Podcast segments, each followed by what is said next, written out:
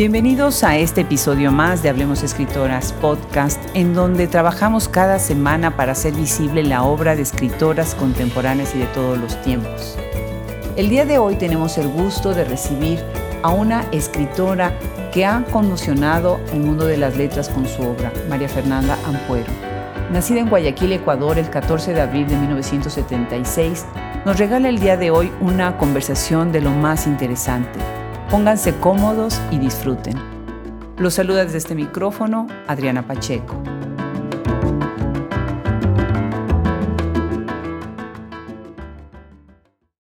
El día que leí Pelea de Gallos de María Fernanda Ampuero, me quedé con una gran curiosidad de conversar con ella, porque me impactó su valentía, la manera como aborda temas que son fundamentales repensar el día de hoy y porque de verdad, de verdad, está poniendo sobre la mesa cosas que hay que reflexionar. Tuve la suerte de escucharla y de verla ahora con estas tecnologías del Zoom, que no sé si le debemos a la pandemia o no, en el Festival Agua Viva y me quedé prendada, prendada de su carisma, de su calidez, de su entrega, de su generosidad. Y hoy tenemos el gusto de traerla al micrófono de Hablemos Escritoras Podcast. Bienvenida María Fernanda y muchísimas gracias por aceptar esta invitación. No, al contrario, muchísimas gracias a ti y a todas las que hacen posible el podcast, que me parece además un eh, documento y un testimonio hermosísimo de, de, nuestros tiempos, así que muy contenta de que a pesar de la distancia estemos juntas. Nos estás escuchando desde Ecuador, ¿verdad, María Fernanda? Sí, sí, estoy en Guayaquil, Ecuador, sí, efectivamente. Pero tú has vivido muchos años en España, ¿verdad? ¿Cuántos años viviste fuera de Ecuador y en qué otros países has vivido? Viví, em, viví un año en Argentina, em, luego efectivamente me mudé a Madrid, estuve en España desde el 2005, em, o sea que básicamente yo siento que me hice adulta allí, con lo cual es pues es mi otro país, digamos, yo, yo, lo que soy yo sería impensable sin mi parte española. Y luego estuve en México durante seis meses, en principios del 2019, en Ciudad de México. Y ahora estoy en Ecuador. estuve primero en Quito y ahora estoy en Guayaquil, que es de donde soy. Ah, pues qué lindo. También regresar a casa por un tiempo o de manera definitiva es bueno. ¿no? Tú eres periodista de formación. ¿Empiezas como periodista o empiezas como escritora? Em, yo sabes que empiezo como lectora. es decir, yo em, durante toda mi vida tuve una especie de obsesión con los libros, me parecían un artefacto increíble que con tan poquito tecnología digamos, te permitiera sentir y vivir lo que te permiten los libros.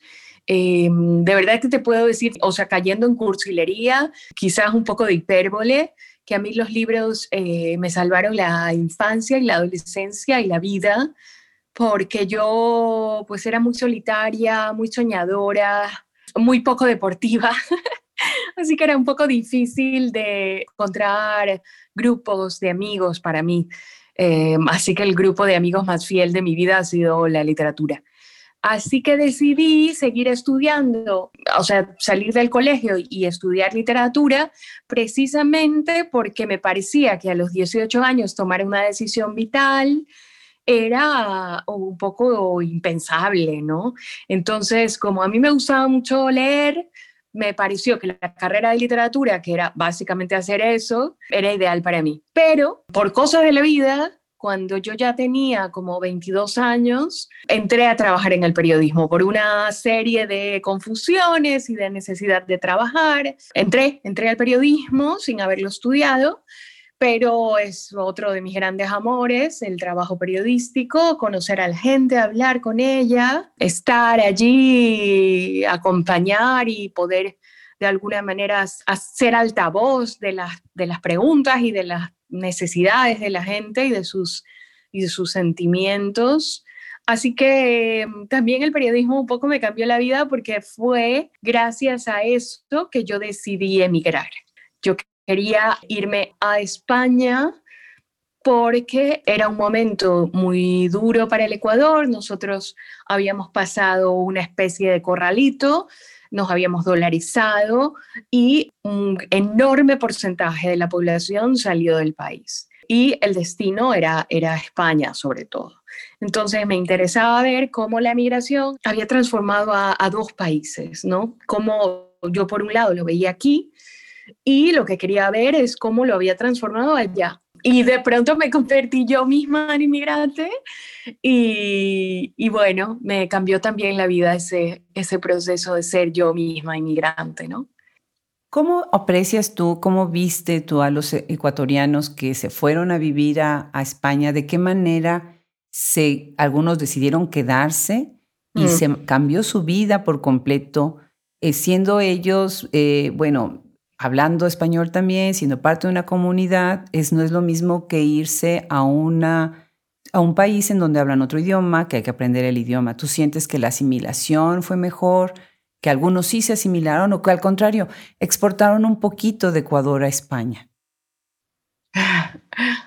Sabes que eso es una, es una, es una inquietud que se repite, que se, que se ha repetido eh, durante mucho tiempo en relación a la emigración de países latinoamericanos a España, que de alguna manera pues, fue nuestra, nuestros colonizadores, y en teoría se podría pensar que son mucho más parecidos a nosotros que en el caso de la gente que emigra a países anglos o a países eh, orientales donde la cultura es más distinta pero no, pero no tiene, no, no es así en absoluto. Es decir, sí, claro que hablas el mismo idioma, pero tú tienes un acentazo que te delata que te da una diferenciación muy fuerte y está el tema de la colonia, pues está clavado en la, en la mente de muchas personas como de la superioridad, ¿me explico? Como de no solo la superioridad del país que, que recibe frente al inmigrante, sino el país que comillas, comillas, se siente dueño de ese,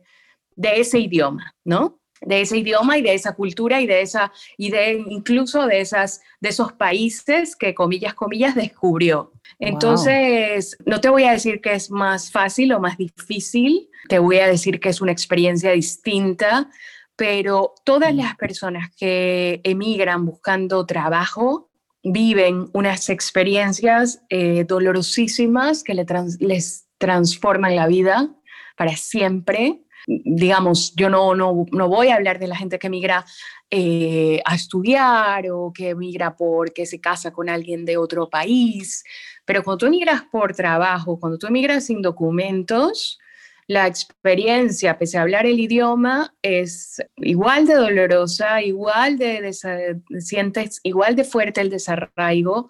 Eh, los ecuatorianos como éramos muchos, sí que hicimos posibles ciertos espacios, sí, sí que como que dominamos ciertos espacios, replicando, ya sabes, esa réplica tan nostálgica que es pura es puro patriotismo, ¿no? Es, eh, entras a un restaurante ecuatoriano en Madrid y es y es lleno de símbolos y de, y de hitos, ¿no? Y de fotos de todo el país. Es una cosa como casi de piñata patriótica. Y bueno, pues te, te generas esos espacios de confort, pero la vida del inmigrante ecuatoriano fue súper difícil. Eh, de ahí salió mi primer libro que se llama, bueno, digamos, no, no fue el primero, pero fue el libro de crónicas sobre esa sobre esa temporada que se llama Permiso de Residencia. Exacto. Estuvo publicado por la Caracola 2013, ¿no? Antes de este libro, como bien dices, que no fue tu primero, tienes lo que aprendí en la peluquería. Me, encantó, me encantó el título, eh, porque además siempre eh, dicen este dicho, ¿no? Eh, bueno, es que lo, supe de fuentes no oficiales, y pues ya sabes que es el peluquero, ¿no? El que, el que está diciendo, ¿no? Y eso son una serie de artículos que estuviste publicando en la revista Fuchsia. Me encantaría que nos contaras eh, primero sobre este libro y bueno, me imagino también que en ese momento nació ya la intención de empezar a ser escritora full time, ¿no? yo sí, yo estaba eh, trabajando en periodismo cuando la revista Fucsia me contactó para invitarme a ser parte de sus columnistas Yo era muy jovencita, es decir, no sé, siempre piensas que eres mayor de lo que eres, pero ahora mirándolo hacia atrás, yo tenía 20 años menos. Me siento hasta conmovida de pensar en esa chiquilla que no había vivido absolutamente nada, que estaba tan equivocada en tantas cosas, eh, que creía saberlo todo y no sabía nada. Pero por otro lado, también de vez en cuando que, que me topo con alguno de esos textos, me enternece la visión tan romántica que yo tenía sobre la vida, todas las ilusiones tan brutales que solo puede tener alguien que nació en un país como Ecuador, que es como la periferia de todas las periferias, pero, pero que además es lectora, entonces con lo cual se cree dueña del, mundo entero. Y es un libro que, que, le tengo mucho amor porque es muy dulce, eh, es muy gracioso. Yo, yo en mi, digamos, en mi vida privada, con mis amigos o cuando estoy muy a gusto, soy una persona que intenta, al menos lo intenta, ser muy graciosa. No, no, sí, eres muy simpática, sí. hago, hago muchísimos juegos de palabra, me gusta este, recrear el habla, el habla de la calle o el habla de mi mamá, de las señoras de, Ecuador. Entonces es, es, eh, es un libro dulce, pero al mismo tiempo es un libro que sin quererlo habla sobre la importancia de los espacios de mujeres en países como, como los nuestros, en los que pese a que, digamos, siempre se señalan los países árabes como países de mm, segregación y de dificultades para las mujeres, pues yo crecí en los ochentas y em, muy pocas mujeres que yo conocí en mi infancia trabajaban, muy poquitas, ninguna viajaba sola, ninguna vivía sola, muy poquitas tenían carrera eh, universitaria y era importante para mí en ese espacio que era la peluquería, que era un espacio como el gineceo, ¿no? Un espacio privado para las mujeres, aprender a ser mujer. Eh, aprender eh, cosas eh, maravillosas, cosas de la solidaridad entre mujeres, que es una de las fuerzas más poderosas del universo, y aprender también sobre cosas que, que, ahora desde el punto de vista del feminismo pues me duelen, ¿no? Aprender sobre la obsesión con la estética y con la obsesión con la delgadez extrema, con la juventud, entonces tengo una relación un poco odio-amor con, con el espacio de la, de la peluquería y del spa y de lo que llámalo como quieras, pero sí... Sí, donde es el templo a la belleza, sí, ¿no? Sí, sí, sí, pero por otro lado recuerdo, por ejemplo, de, estas cosas que te quedan así muy marcadas, una señora que tuvo cáncer y que la peluquera le, le arregló una peluca exactamente igual a su pelo y em, lo que significó para esa mujer el cambio en su cara. Fue como que había como que había vencido la enfermedad en esa hora, hora y media que pasó en la peluquería. Hasta el día de hoy se me pone la piel de gallina de pensar en esa, en esa cosa de aquelarre del resto de mujeres diciéndole qué guapa estás, qué bella, ¡buah, me encantas, estás más guapa que nunca. Y eso es...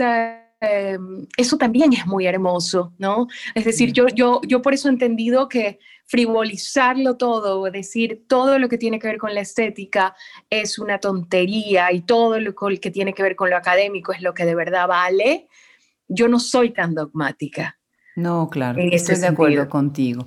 Y además, imagínate su autoestima en ese momento y el espacio que se hace de convivencia, ¿no? Así es, y de confianza. Eh, sí, mujeres apoyándose, son sororidades bien interesantes y escuchar las conversaciones que se dan ahí, ¿no? Increíble. Fíjate que ahorita que te estaba escuchando, estaba pensando en cómo las escritoras ecuatorianas protegen tanto su idioma y hablan tanto de cómo están siempre rescatando las palabras propias de, cómo se habla el español en Ecuador, ¿no? Y yo invito a, a, todos los que nos están escuchando ahorita, vayan a la página de Hablemos Escritoras Podcast, entren en la sección índices, ahí están todos los tags, los keywords las palabras claves y denle clic a Ecuador. Ahí van a encontrar las otras voces ecuatorianas que tenemos. Escuchen las conversaciones y van a ver qué interesante, o sea, desde Solange Rodríguez, que sé que ahí ustedes tienen, muchas de ustedes se conocen, ¿no? Gabriela Ponce, Melanie Márquez, eh, Daniela Alcibar Belolio, Mónica Ojeda, ¿no? Es una comunidad enorme y mi gran mm. mentora, Gabriela Polit, que también son ecuatorianas. Y me encanta cómo regresas tú también a esta idea de, yo hablo el español de Ecuador, ¿no? Y, y cuido que se difunda y que se escuche el Ecuador de mi tierra y de mi país. Pues te felicito por eso, es, es muy, muy bonito y muy importante. Y después viene este libro, Permiso de Residencia, que ya mencionaste, y que tiene 45 historias, en donde estás reflejando fundamentalmente cómo la crisis económica marcó la vida de residentes y de inmigrantes ¿Y cómo es que se tiene que hacer para sobrevivir? Lo acabas de mencionar hace, hace un momento, ¿no? Pero también entran en ciertas dinámicas autodestructivas, porque en este afán por sobrevivir, pues tú mismo hasta te, te lastimas a ti mismo, ¿no? Muy interesante este libro. Cuéntanos un poco más sobre estas 45 historias y sobre qué significó para ti escribirlo. A ver, primero te respondo la última pregunta. Para mí significó mi vida entera. Yo emigré ni siquiera lo llamaba así. Yo decía, me voy a España a escribir un libro, ¿sabes? Que no es lo mismo que decir, me voy a España a probar suerte. Yo creía, creía tontamente, como creemos muchas eh, personas de clase media de Latinoamérica, que la burbuja de protección emigraría conmigo se iría conmigo en el avión, ¿no? Y que casi que estarían en el aeropuerto esperándome los eh, directivos del país ah, con mi trabajo, con mi oferta de trabajo y em, estarían allí porque siempre me había resultado así. A mí la vida no me resulta, resultó fácil, pero sí había muchos contactos. Yo soy de una ciudad pequeña, entre comillas, con la gente, con toda la gente que se conoce. Era muy fácil que mi papá levantara el teléfono y diera una recomendación. Así funcionamos aquí. Y de repente te vas, después de 10 horas de avión, y te vas a un sitio donde absolutamente nadie, nadie sabe quién eres, ni le interesa saberlo. Em, entonces, para mí significó mi vida, significó aquello de, que dicen de ponerse en los zapatos del otro. Yo fui el otro, los zapatos eran míos. Yo tardé 10 años en, en publicar este libro. 10 años en los que lo que hizo la vida y lo que hizo el proceso de migración, de migratorio, fue darme cucharada tras cucharada de lecciones de vida, de decir, tú no sigues siendo la niña mimada de la niña de Ecuador, que, la gente, que tu papá conoce a no sé quién del tal periódico, o tú no eres nadie. Y es muy, muy, muy devastador para, para tu vida y tu identidad de repente ser una persona que es tan a tal punto nada ni nadie que no tiene documento de identidad. O sea, imagínate que, que, por eso el libro se llama Permiso de Residencia, ¿no? Que tú carezcas hasta del derecho de vivir en ese país. ¿no? Que de, de, tener un documento, de tener un contrato de teléfono, de tener una cuenta de banco, lo que sea, de tener un documento de identidad. Entonces, a mí me transformó del todo. Yo alguna vez leí que las experiencias muy fuertes, como de sobrevivir una guerra o sobrevivir un terremoto, las experiencias de supervivencia transforman tu ser incluso desde las, desde las células. Y yo sí siento que yo soy absolutamente, incluso a nivel celular, otra persona de la que pude haber sido si me hubiese quedado en Ecuador o en algún espacio protegido donde, donde no hubiese tenido que pasar las vicisitudes que pasamos los que emigramos a un país sin documentos. Entonces, eh, significó todo, todo, absolutamente todo. Significó humildad, significó entender al, al otro, porque, porque yo fui el otro, ¿no? Eh, o sea, desde la primera persona, entender ese sufrimiento y ese dolor. Visité cientos de casas, visité cientos de mm, parques, restaurantes, iglesias, em, cementerios, aeropuertos. Conocí, me dejaron conocer la, cosa más profunda de un ser humano, aquel, aquel sentimiento, no me olvido nunca de ese señor que en el salón de su casa en un invierno en Madrid, sería como por estas fechas, me lloraba y me decía que, que vio una foto de su hijo adolescente y no sabía quién era ese chico por un momento, porque no era el niño que le había dejado. Que él se dio cuenta cuando dijo, ¿y este quién es? Y le dijeron, tu hijo, que él había cometido un error y que él ya no podía retroceder el tiempo, ¿no? Entonces, yo viví eso, viví gente cuyos hijos murieron en Afganistán, por ejemplo, que se, que se metieron al ejército español, murieron, estuve con gente que perdió a sus familiares en el atentado de ETA de, la, de Barajas, pero también estuve en nacimientos de bebés, por ejemplo, Em, de bebés a los que llamaron Almudena o, que les pusieron sus nombres españoles o bebés catalanes que, que sabías que iban a crecer en una cultura catalana y hablando catalán, que es una belleza. Estuve en momentos muy felices, estuve cuando celebramos el, Mundial de Fútbol de España, que lo celebramos como si fuera nuestro, mucho más que nuestro, que los niños lo celebraban como propio, por supuesto, porque su país. Estuve con niños otavaleños que hablan eh, español como españoles, pero también quichua, ¿sabes? A la vez. Y siento que fui, he sido una privilegiada a pesar de, todo el dolor que significa eh, sentirte rechazada y sentirte menos que individuo. Así que es un libro muy personal, muy, muy, muy personal, con un agradecimiento tan grande por por lo que me dejaron ver de sus corazones todas las personas con las que hablé, ¿no? Y luego la crisis de lo que tú hablas, que fue efectivamente una forma muy perversa de convertirnos a todos en nacionales de un país que se hunde. Sí, qué increíble, ¿no? De verdad que impresionante. Fue muy increíble, muy increíble. Este libro de verdad es, es un libro muy sensible que te lleva a, entender muchas de las razones que a veces para nosotros obviamos, ¿no? La gente mm. migra, bueno, pues claro, porque hay, hay, motivos económicos. No, hay muchas otras cosas atrás y sobre todo las consecuencias. Cuando, como mm. tú bien acabas de decir, la historia de este hombre, ven hacia mm. atrás y ya no hay, ya no hay cómo regresar el reloj. No, no, no. no. no. Me gustó mucho el libro y me gustó mucho la propuesta desde el título mismo de permiso de residencia, ¿no? Muy interesante, porque además se habla muchísimo de libros de migración, sobre todo hacia Estados Unidos, ¿no? Y este es, estás hablando, mm. bueno, hacia España.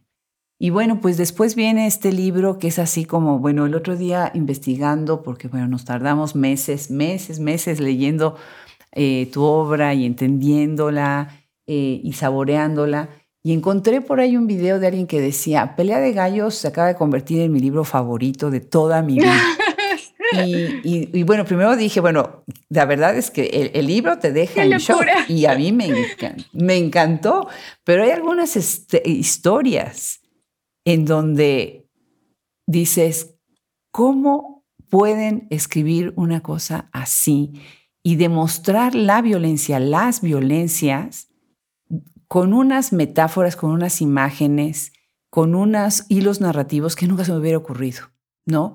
Y eso es lo que pasa con Pelea, de Gallos, ¿no? Y vamos a hablar de alguno de los cuentos que lo integran, pero me parece muy relevante cómo están escribiendo, qué está pasando con estas escritoras nacidas en tu generación, en tu década, porque yo evito un poquito usar el generación, más me gusta más usar década, que están escribiendo con esta fuerza y, que a veces hasta nos está costando trabajo para los que venimos de la academia no poner una etiqueta, porque ya no queremos poner etiquetas. Pero desde los libreros que tienen que acomodar un libro en un librero, ¿no?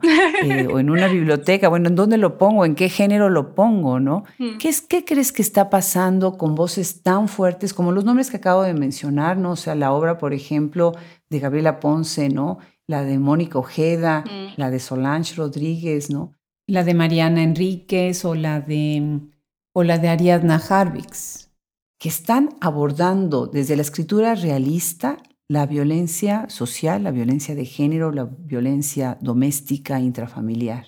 Sabes que, que es, eh, como, como tú misma lo has dicho, para ustedes los académicos es muy difícil etiquetar o, o hacer una, sí, efectivamente, hacer una, como un orden y decir esto pertenece al realismo, esto pertenece a la ficción, a la fantasía, ¿no? Esto, esto es terror, esto es realismo crudo. Para mí también es muy difícil dar una respuesta de, de dónde sale todo este burbujeo de, mm, de imágenes violentas y, y, de escritura desde la ira. Yo tengo muchísimas hipótesis, como comprenderás. Tengo la hipótesis de que todas las de mi generación, efectivamente, o de mi década, por ejemplo, que son... Uh, pues muchas de las que seguro conoces, Samantha Schwebling, Mariana Enríquez, Solange Rodríguez, eh, Mónica creo que es un poquito más joven, eh, no, mejor dicho, bastante más joven. Este, en el 88 nace. Así es, así es, es otra década. Yo creo que todas tenemos una cosa, tenemos muchas cosas en común, pero hay una cosa muy poderosa en común y es que me parece que por primera vez el cine ¿no? En los 80, el famoso cine de los 80 fue una cosa global, de verdad global. Y yo creo que todas nosotras vimos todas las películas de los slashers y todas las sagas violentas de los 80 Estoy segura, porque además Mariana Enríquez es mi gran amiga y yo siento que quizás es la que es más cercana a mí en la forma de abordar el miedo y la violencia. Estoy de acuerdo. Las dos somos locas por el género del terror. Yo muy chiquitita vi todo, todo, o sea, desde glorias, películas magníficas como El Resplandor, o El Exorcista, pero también Pesadilla en la calle Elm, eh, todas las que se hicieron, Jason, eh, Martes 13, absolutamente todo lo que te puedas imaginar. Eh, o sea, somos una generación, ya sabes que el cine de terror de los 80 es como una especie de, de es una era dorada para el género, que se exploró muchísimo, que se hacían muchísimas películas de las cabañas, eh, la masacre de Texas. Yo soy de la generación de eso y soy de la generación de gente que iba al cine todas las semanas, ¿no? De que ya nuestros padres eran de clase media, podían acceder, había cines en todos los barrios y era nuestra gran eh, diversión.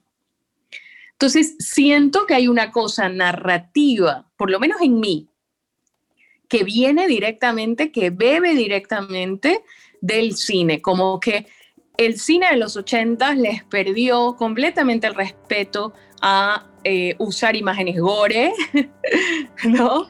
Eh, la sangre en Pesadilla en la calle Elm, por ejemplo, es, es, brutal, pero la sangre en Kubrick, por ejemplo, en sus versiones, en la versión del Resplandor, es brutal, las gemelas, o sea, yo a veces, claro, yo me quedo pensando de dónde vienen estas cosas gemelares, ¿no? Yo, yo tengo esa obsesión y varias de nosotras tienen eso de las dos niñas, pues no, no, hay que ser tampoco muy listo, digamos. O sea, nosotros tenemos esta imagen que se convirtió en icono del cine de terror de dos niñas que dan miedo. Sí, sí.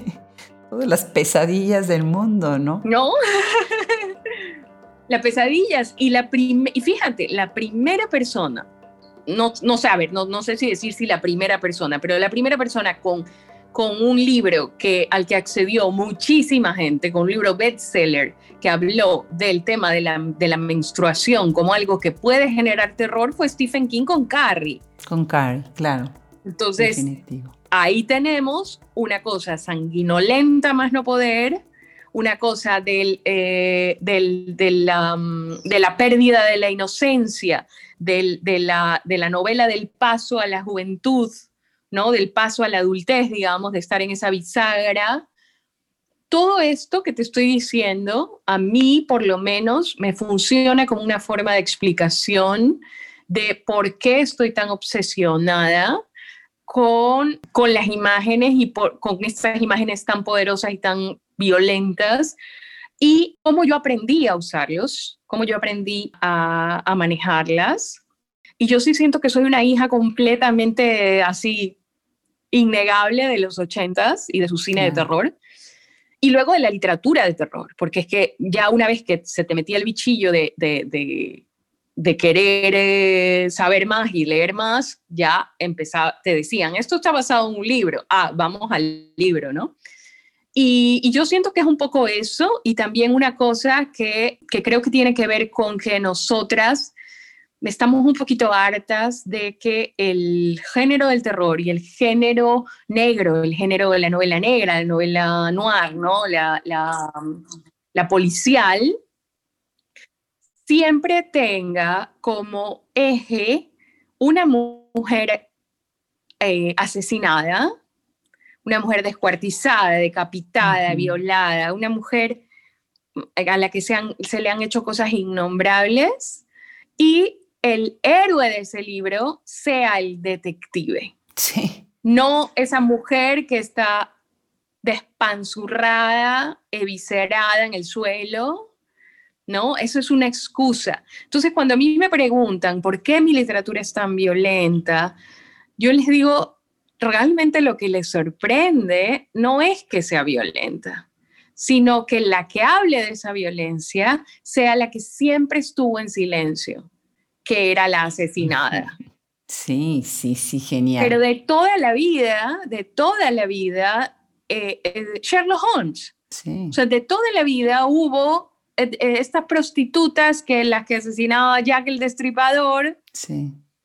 Pero nunca una prostituta se levantó a decir, hey, un momentito, Sherlock aquí no es el importante.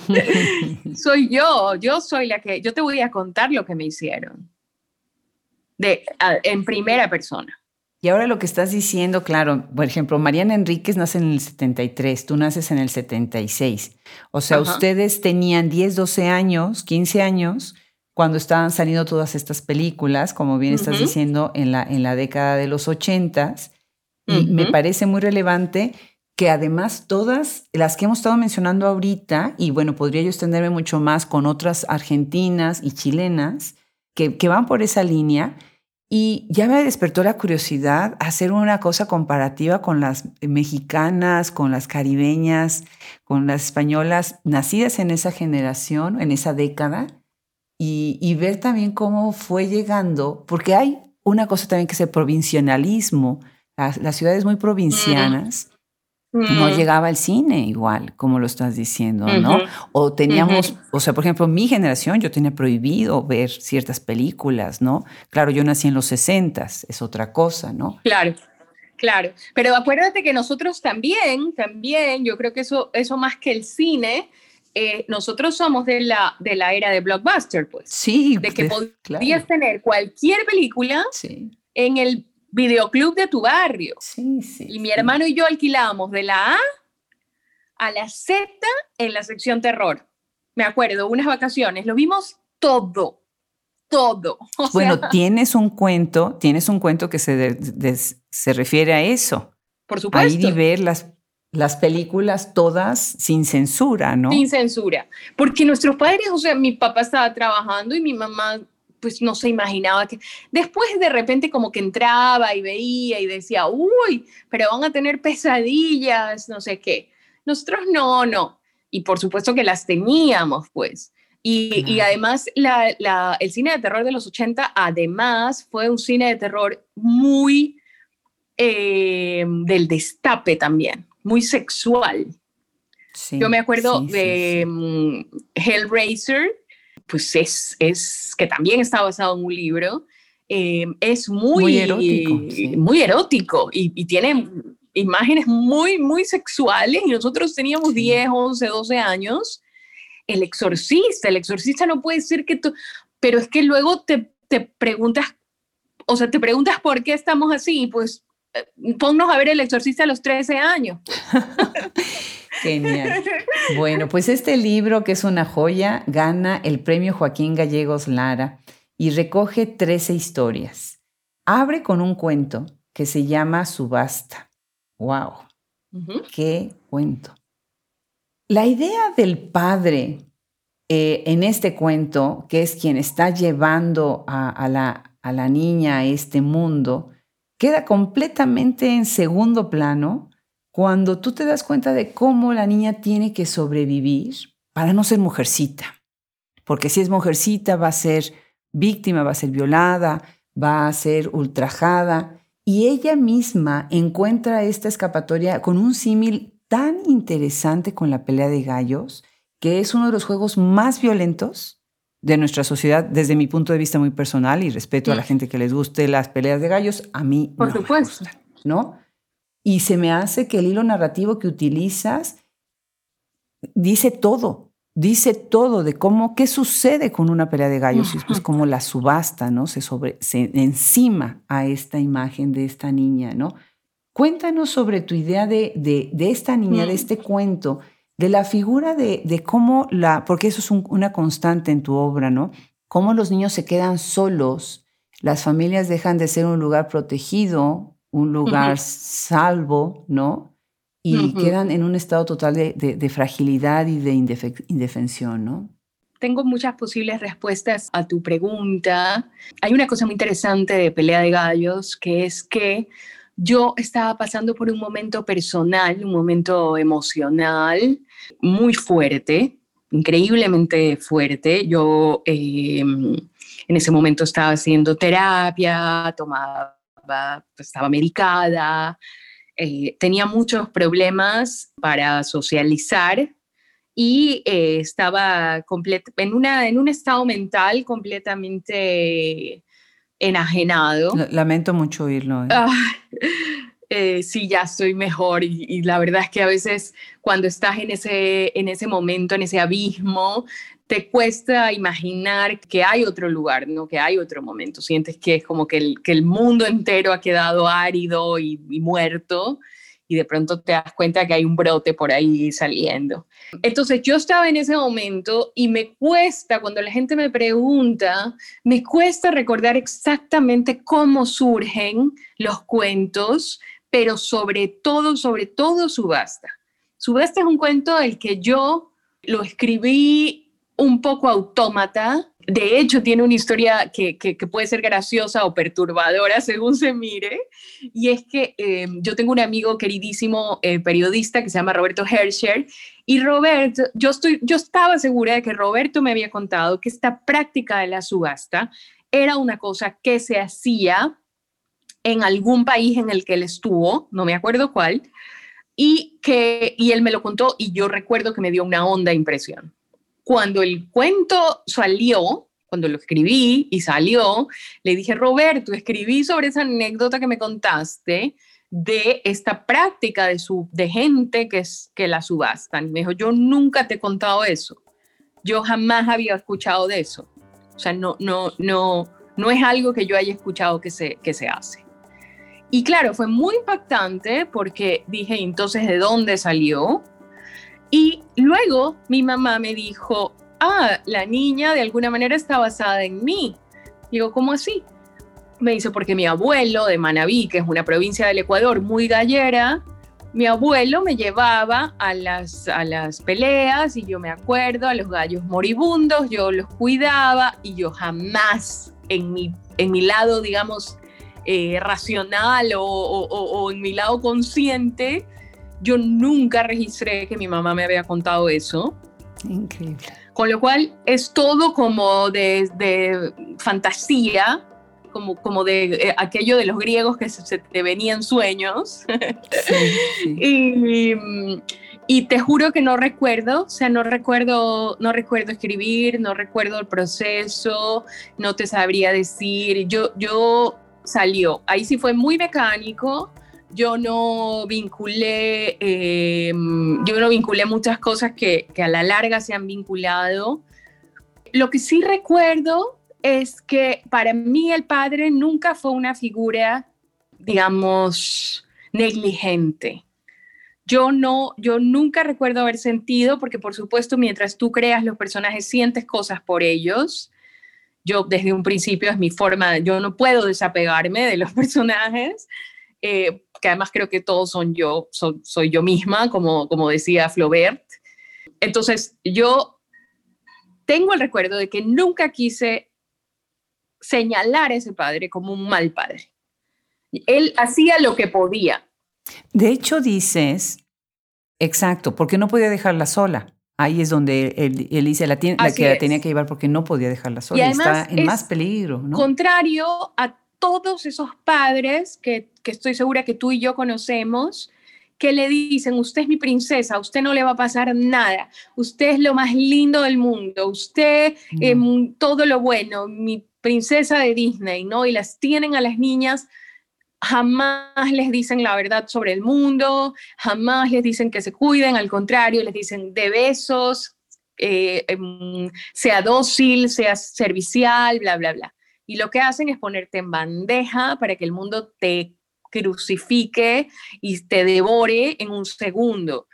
Y lo que hace este hombre en su ignorancia y en su, y en su pues, em, poquísimo conocimiento del mundo en general, pero sí profundo en, la violencia, él sabe que si a él, si, si su niña es mujercita y actúa como mujercita, se la van a comer, la van a matar, la van a devorar, como nos hacen a todas, digamos.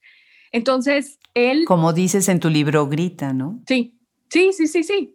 O sea, mm, tú no le puedes enseñar a una niña que sea silenciosa, no le puedes enseñar a, que, a que sea complaciente. Tienes que decirle que el mundo es peligroso y tienes que decirle que se defienda de alguna manera. ¿Cuántas mujeres no eh, se hubiesen salvado de situaciones peligrosas, tenebrosas, violentas, sexuales, si alguien les hubiera enseñado a defenderse y a gritar? Entonces yo salvo a ese padre eh, como, pues él le enseña a salvarse la vida, ¿no? Fíjate que hace poquito me entrevistó una niña, una chica muy jovencita eh, mexicana, y me hizo una pregunta que yo me eché a llorar, o sea, no le pude contestar, que fue si yo había escrito Subasta como un manual de supervivencia. Sí.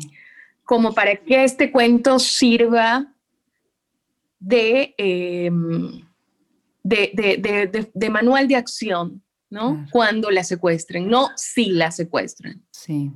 Cuando la secuestren.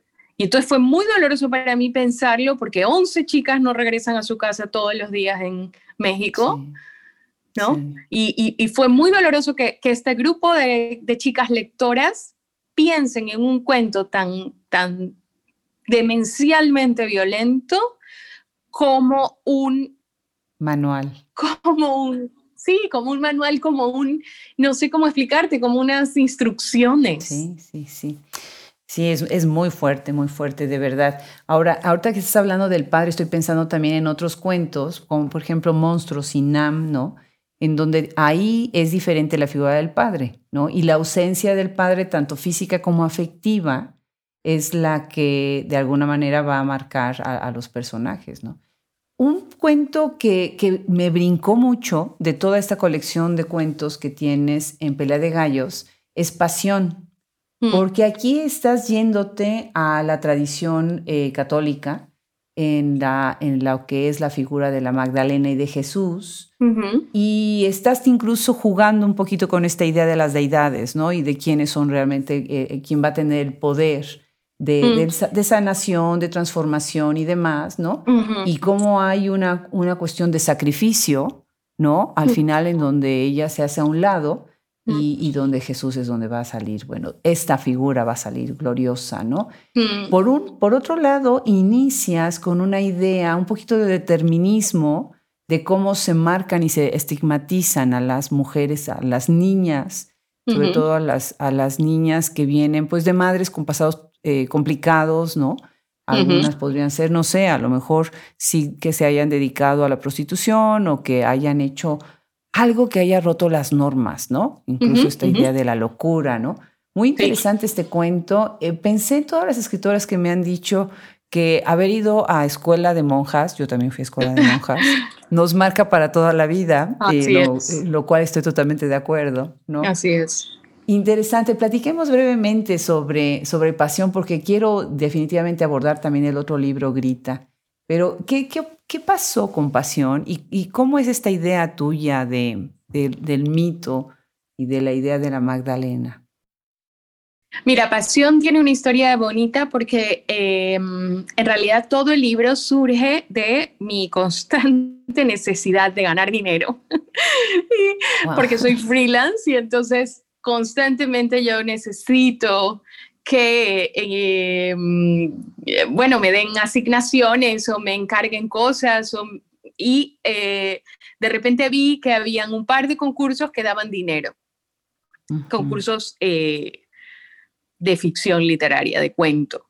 Yo nunca había publicado, nunca había mostrado nada a nadie, pero dije, si yo lo mando a los concursos y no gano, no pasa nada. Nadie se va a enterar y si gano, tengo 500 o 1000 euros en mi cuenta y, y, eso me va a hacer muy feliz. Entonces, eh, surge de ahí y eh, un concurso que, que, me llamó mucho la atención eh, se, llama, se llama, no sé si lo siguen convocando, Hijas de Mary Shelley. Y la idea del concurso es escribir una historia de, monstruos, de crear un monstruo como en la historia de Frankenstein. Yo le estuve dando vueltas un tiempo y entonces dije, ¿qué más monstruo existe que el hombre al que una mujer, por aquello del amor romántico, le hace creer que es un superhombre, le hace creer que es perfecto, le hace creer que es maravilloso, cosa que se hace con los hijos varones y que se hace con los, las parejas, y con los maridos y con los hermanos. Eh, entonces, ¿qué tal si una mujer le Em, acepta a este hombre que es eh, megalómano y que tiene una esquizofrenia, eh, le dice que sí, que sí, que él es lo que tú quieras, Napoleón, Superman, Jesucristo. ¿Y qué tal si esa mujer es la que en verdad sostiene todo el sistema que alrededor de este hombre para que él se crea su propia ficción, para que no se le eh, desmonte delante de la gente. Y entonces me pareció que la figura ideal ¿no? para esto era esta Magdalena que además ha sido tan silenciada y tan maltratada y que pasó a la historia como una prostituta cuando era una mujer que, que, que leía, que, digamos, tenía voz y que era importante y se la ha relegado a una figura eh, casi ridícula, ¿no? casi caricaturesca.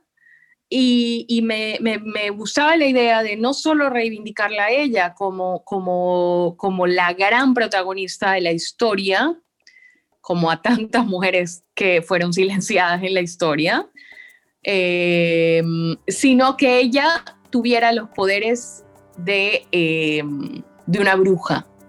Que, todo este asunto de los milagros fuera en verdad hechicería y estuviera, eh, digamos, enmarcado en aquello por lo que también nos mataron a las mujeres y nos silenciaron, ¿no? Ese poder de nosotras que, eh, que era el poder de, de, conocer la naturaleza, de conocer el efecto sanador de las hierbas y de las raíces, ¿no? Toda esta cosa que, que luego la ciencia nos, nos arrebató y la hizo y la, y la, y la e hizo la hechicería o las curanderas, las convirtió en la cosa como ridícula y como el saber menor.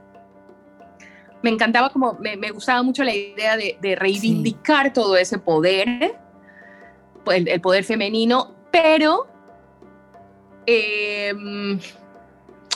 con el marco del amor romántico, en el que muchas de nosotras perdemos voluntariamente nuestros poderes para mantener al ser amado junto a nosotras, ¿no? Entonces, me, me, me, gustaba la idea de que ella, siendo tan poderosa como tantas de nosotras, se conformó con una relación desigual porque el ser amado a ella lo consideraba mejor que ella, superior hasta desaparecer, ¿no? Hasta desaparecer. Y ella, sí, increíble.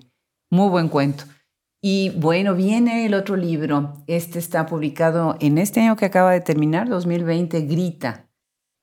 Y bueno, aquí hablas del silencio. Mm. Y además el libro se llama Grita, ¿no? Entonces es el mejor título que pudiste haber encontrado para el libro. Felicidades. Y tiene historias de verdad tan, tan claras, o sea, es una, es una idea del estar hablando entre el hoy y el ayer, ¿no? Y cómo se va intercalando esta formación que uno desde niña tiene para no violar ciertos protocolos y códigos que se esperan, ¿no? Y por otro lado, ver cómo nuestras madres y nuestras abuelas nos enseñan con su propio ejemplo y, y a la vez nos dejan pues frágiles ante una situación en donde después cuando eres grande pues tu destino es quedarte callada, ¿no? Muy interesante este libro y platícanos un poco sobre él, sobre eh, el personaje, cómo vas jugando en el presente pasado, ¿no? Y la relación entre todas estas mujeres. Eh, este texto es absolutamente personal. Yo, a ver, yo nunca he sido de una persona que se, que se digamos, que se disfraza demasiado o que tiene demasiado miedo a ver su lado oscuro o a ver su historia, digamos. Nunca he tenido miedo a ver mi historia personal. Tal vez en algún momento sí de mi vida, pero creo que gracias al feminismo y también gracias a que mi papá murió hace siete años y me dio esa muerte, me dio la licencia de ser absolutamente quien soy, sin miedo, sin reparo, sin vergüenza, sin, sin mm, absolutamente nada. O sea, no tengo ningún freno. Yo, yo soy consciente que mi papá representaba el patriarcado para mí, el patriarcado silenciador, porque además, claro, la gran estrategia es que el patriarcado no es una cosa que está ya en la casa de gobierno, sino que es tu papá. El patriarcado está, digamos, te abraza con esta, con esta camisa de fuerza que está también tejida con amor. Entonces yo no eh, podía generar en mi papá una vergüenza porque su voz me importaba y porque, porque su vergüenza hacia mí me importaba. Yo siempre le digo a todo el mundo que el libro iba a tener la dedicatoria a mi papá por morirse, pero que iba a ser muy terrible. Este, pero yo sí que le agradezco, a ver, no le agradezco que se muriese, pero sí que agradezco haber podido llegar en mi relación con él después de su muerte a un espacio en el que todo lo que yo soy a él le enorgullece. Claro. Entonces, yo no hubiese publicado ni Pelea de Gallos, ni Grita, ni, ni, casi nada eh, que fuera perjudicial eh, o que lo pudiese avergonzar, nada sexual, nada, ¿sabes? Con él en vida. Entonces, esta historia es muy real, muy, muy real. Hay muy poquita ficción allí. Te diría que es casi una crónica, una crónica en primera persona de, de, de la vida con lo cual es mucho más difícil y mucho más doloroso. Yo no quiero ser, eh, digamos, yo no quiero ser exhibicionista por ser exhibicionista. El exhibicionismo, porque sí, no es una cosa que a mí me agrade. Me agrada la idea de que, em, de que tú como lectora puedas entender cómo esos, esas conexiones neuronales, por decirlo así, se van armando desde que eres una niñita. Y cómo la forma en la que reacciona una mujer de 40 años ante una violación no es una cosa que viene de la edad adulta. Es una cosa que viene desde el primer día que te dicen siéntate bien cuando tienes tres años. Sí, cierran las piernas. Entonces, es, es muy importante hablar de esto. Y es muy importante enseñarle a las niñas que griten. Sí, sí. ¿no? La, la, frase que, que, abre, que es de Chimamanda, este, es, es clarísima. No enseñan a las niñas a ser princesas, enseñan a las niñas a gritar.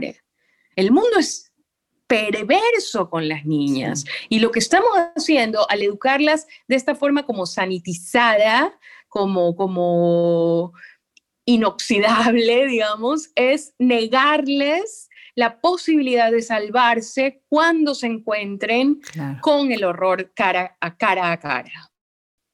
¿No? Entonces, em, yo sé que es muy doloroso y sé que la gente que me conoce sufre mucho al leer esto, pero yo creo que sufriría, yo sufriría más si mi vida y lo que, lo que ha sido mi vida y a las cosas que yo me he enfrentado no sirvan para nada.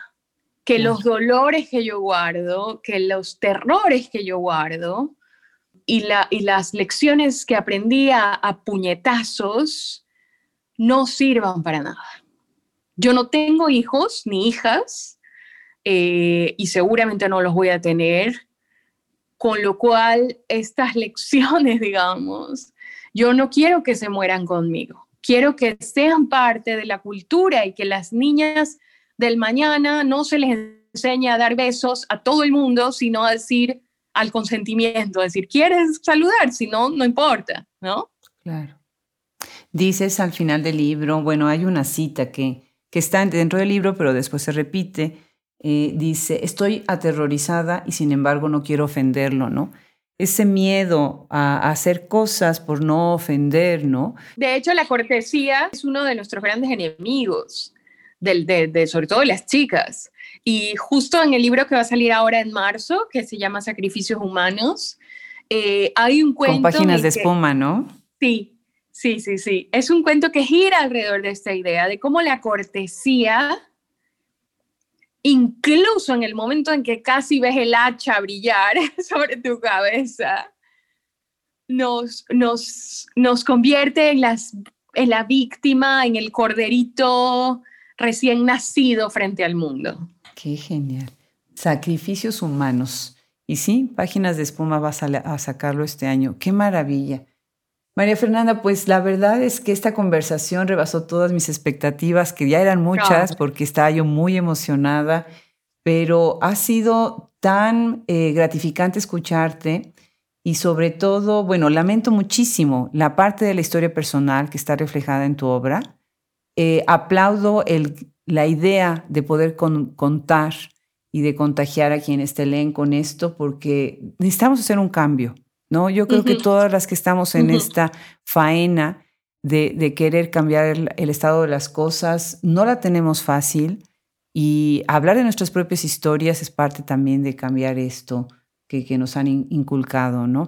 Así es. Muchísimas, muchísimas felicidades por tu obra, por tu sencillez, por tu candidez, por tu generosidad y por tu maestría para escribir, porque eso es lo más importante. Tenemos que reconocer el gran valor estético de tu obra y eh, la calidad de tu trabajo no es nada más sentimiento, ¿no? Es, saber escribir, ¿no? Muchísimas felicidades, María Fernanda. Y no sé si quieras cerrar con algo más la conversación. Pues nada más agradecerte muchísimo, agradecer a tus oyentes, eh, a la gente que, que ha creído en mí, a todos y todas las que, las que han creído en mí. Y nada, eh, abrazarlas y desearles que, que el 2021 no sea tan feroz, al menos. Así lo esperamos todos, claro que sí. Pues un abrazo muy grande. Muchas gracias, gracias Adriana, un beso.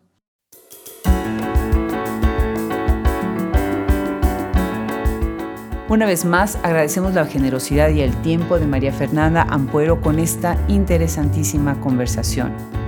Le damos las gracias al equipo que forma Hablemos Escritoras Podcast, Fernando Macías Jiménez en la edición, Andrea Macías Jiménez, Social Media, Wilfredo Burgos Matos, Alejandra Márquez, Juliana Zambrano, Liliana Valenzuela, Fran Denster, Luis Enrique Castellanos, colaboradores y curador literario.